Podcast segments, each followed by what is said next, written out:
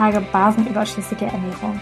Dieser Podcast-Online-Kurs gehört zum Podcast Körperkunde.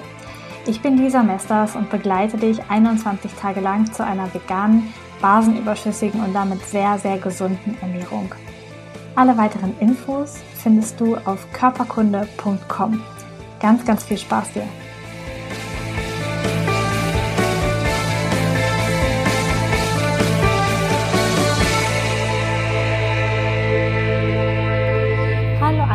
In der Hauptzeit ähm, trinke ich nur Wasser, tatsächlich. Also ich esse abends ähm, in der Regel das letzte so zwischen 18 und 19 Uhr. Und gegen 11 gibt es den Matcha, also ungefähr, Pi mal Daumen.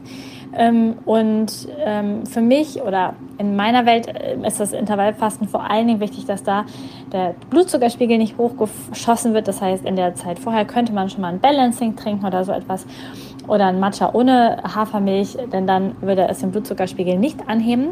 Und ähm, ansonsten andere Shakes natürlich, das, ähm, das Diät oder so ist natürlich nicht erlaubt. Also das sind tatsächlich dann Mahlzeiten ähm, einfach. Also darfst du einfach gucken, ähm, wie es mit dem Blutzuckerspiegel ist. Was zum Beispiel auch gehen würde, ist ein Bulletproof Coffee aus, ähm, wie heißt das jetzt, Lupinen äh, zum Beispiel mit ein bisschen Kokosfett.